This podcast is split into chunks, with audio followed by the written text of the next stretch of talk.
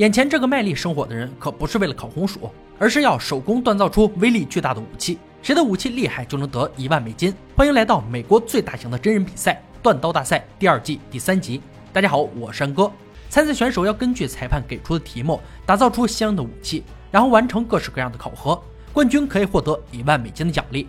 评委大帅、老白、乐哥准备就绪。参赛选手排队登场：默克、艾琳、考特、纳森。节目组准备了三个挑战来测试他们的野锻刀功力。每个回合结束淘汰一人。他们面前放了锻铁炉，这是传统手工锻铁炉，用来加热金属。今天的比赛是个力气活，主办方会关掉所有电力，锻造、敲打、切割、焊接全部手工完成。科技时代突然回归原始，无疑是巨大挑战。不吃三五个馒头，万万干不动这样的力气活。今天的材料是高碳钢，参赛者要用它设计锻造出属于自己的招牌武器，要求刀身必须在九到十二寸之间，全长不超过二十二寸。这是锻工坊史上最难的挑战之一，所以本次比赛增加一个小时的时间，历时四小时。参赛者基本没用过老旧的锻铁炉，手动鼓风机力度不够，火就会熄灭。整个工作坊都弥漫着浓烟，希望四人能克服困难，打造出完美的武器。考特准备打造埃及镰状剑，他是最早期的刀刃之一，源自埃及斧头。上期决赛武器就是镰状剑，感兴趣的小伙伴可以回看上期视频。纳斯要锻造的是整合刀刃，护手跟刀刃一体成型。科莫要做的一把风格独特的暴衣猎刀，属于美国最早期的刀子，笔直的上提刀尖，非常简单的设计。艾琳要做的也是一把暴衣猎刀，这种刀尺寸各有不同，大到可以砍柴，小到可以用于雕刻，非常实用的一把刀。艾琳对生火非常在行，她善于用煤，这个技能在本场比赛中占绝对的优势。只是在捶打的时候，他的钢材出现裂缝，只能去掉一节，重新开始。考特刚开始没多久就感觉肩膀酸痛，高温下不断的摇动鼓风机，导致手部用力过猛。而金属被加热以后就要快速捶打，很快刀刃头部就已经完成。纳斯在捶打过程中，钢材接连掉落在地上。他尽量屏蔽身上传来的疼痛，努力把眼前的材料变成刀子的样子。默克对生火属实不在行，他的金属不能完全受热，只有半截达到理想的温度。分段捶打很可能会造成厚度不均，折腾许久，好不容易才进入状态。老式锻造炉让他吃尽苦头，因为没有经验，他的火不止一次熄灭。直到艾琳提醒，才发现通风管没接好，不止浪费了宝贵的时间，还有体力。而他的厄运一直没有间断。捶打的时候，刀尖折断，让他再次受挫。只是现在不是放弃和沮丧的时候，尽力一搏才是最好的选择。场中响起裁判喊停的声音，四小时锻造结束。丑媳妇总要见公婆，纳森一马当先，最先接受检查。他的设计非常棒，刀尖尖锐。考特紧随其后，他的镰状剑形状非常酷，将钢铁一路下拉的做法很少见。艾琳的榔头技术让评委们非常认可，但是刀锻造的不是很理想。科莫的刀看起来只能算是一块被拍平的铁。掉的半截导致他刀身只有五寸，这一局没有太多悬念。科莫的刀没有达到标准尺寸被淘汰，希望他一直保持乐观向上的心态。这一回合选手们的武器都很粗糙，但是纯手工锻造成这样的程度已经非常难得了。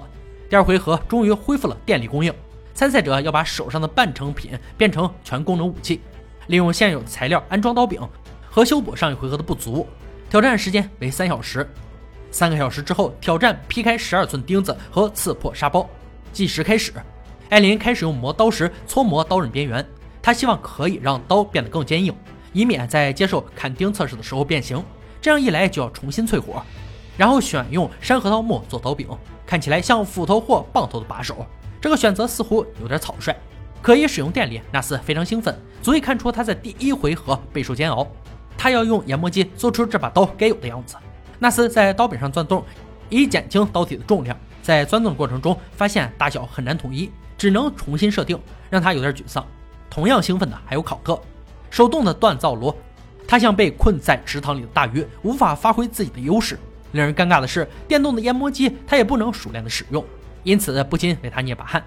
不久，考特的木头刀柄正在上浆，首先用钳子固定，然后用夹针固定位置。而他犯的最低级的错误就是过早撤掉夹针，导致小孔无法对齐。这种做法对于考特来说无疑是灾难。第二回合挑战马上迎来测试，能否扛得住敲打两次，顺利通过坚硬度考核，就看他们的表现了。纳森还是第一个接受挑战，大帅将他刀放在铁钉上，用锤子狠砸刀背两次，刀身出现断裂和变形。考特是第二个应战者，大帅用同样的方法连续两次，他的刀弧度没有处理好，但是边缘做得很好，顺利通过测试。艾琳最后出场，他刀明显硬度不够，非但没有对铁钉造成任何伤害，刀锋已经出现严重的凹陷。紧接着就是割开沙袋测试刀的锋利度，纳斯的刀在乐哥的手上很轻松的割开沙袋，刀刃很平稳，表现的非常不错。考特也顺利通过了测试，平衡感不错，像战斗武器，历史悠久的设计不容置疑。最后出场的艾琳虽然刀锋已经残缺，但锋利度不减，顺利过关。而比赛规则必须要遵守，这个回合表现的都不错，但还是有人要出局。没有意外的艾琳被淘汰，还是刀刃不够硬的问题。即使有锋利刀锋，也无法掩盖他的缺点。艾琳自己似乎也预料到会是这样的结果，他表示会试着了解问题，加以学习。纳斯和考特顺利进入第三回合，一万美金最终花落谁家？我们拭目以待。第三回合要用五天时间打造一把历史名刀——苏格兰双刃大砍刀。该武器在十五到十七世纪的苏格兰佣兵在战场上使用的双刃大砍刀，刀身通常在五十五寸，使用时必须双手握持。象征在战场上无所畏惧。传说苏格兰骑士威廉·华勒斯在苏格兰独立战争时使用的就是该武器。这把有历史的武器出现在经典电影《梅尔杰伯逊之英雄本色》。本次要求刀刃长度必须在三十九到四十七寸，必须是可以使用的致命武器。随后两人各自回到自己的工作坊，熟悉的工作环境有利于两人更好的发挥。考特准备先做好刀刃，再做热处理，而他初步锻造大砍刀小于设计图纸。因此会让他浪费一些时间去调整。隔天，考特还在补救大刀的尺寸问题。首先要磨掉刀的边缘，再淬火。时间就是金钱，他不能浪费每分每秒。第五天，考特要做的就是研磨和抛光，以及细化一些小问题。研磨机开刃后，大砍刀变得很光滑。收尾阶段却出现了大问题，刀身太软，用力压会弯曲。考特只能重新加热，这个环节温度要严格把控，温度不够无法解决问题，太高则会断开。一旦出现问题，他连对战资格都将失去。纳斯因为太紧张，回到自己的工作室也无法放松。他想锻造出完美的大砍刀，却总是不能让自己满意。如果刀柄太重，就无法掌控平衡。护手总是达不到自己的要求，让他很沮丧。纳斯决定先睡觉补充体力。隔天，他做了一个新的护手，还是不满意。他情绪激动地扔掉锤子，甚至开始了自我怀疑。这个状态还是很让人担心的。直到第三天，他的状态才回归正常。大砍刀终于到了淬火环节，进行的还算顺利。五天的时间过得很快，两人带着各自的武器回到比赛的工作坊。他们的武器看起来足够漂亮，但是威力才是我们检测的标准。乐哥要用他们大砍刀对着死猪挥出两击重击，考验大砍刀的锋利度。考特第一个接触测试，乐哥拿着他的刀只挥出一次，大刀就出现了严重的弯曲。考特此时心里立马唱起凉凉，希望纳斯的刀能挺住。乐哥挥出他的大砍刀。猪身上被砍出的伤口的同时，他的大砍刀也因碰到骨头随之折断。又一手凉凉响起。为了安全起见，举办方决定不再测试他的刀，因为两个武器都存在问题。而比赛还是要继续。纳斯大砍刀已经断了，不可补救，而考特的刀还可以掰直。调整之后还有一次机会，如果他能顺利通过这一关，还是可以拿到冠军。考特手脚并用，将大砍刀掰直，继续测试锋利度。双刃大砍刀不只是战场上的可怕武器，还是苏格兰力气和力量的象征。老白要用考特的刀切开眼前的钢片，一刀下去，钢片被切开一半。考特的刀锋利还在，他顺利通过了这一关，冠军也没有任何悬念的，就是考特。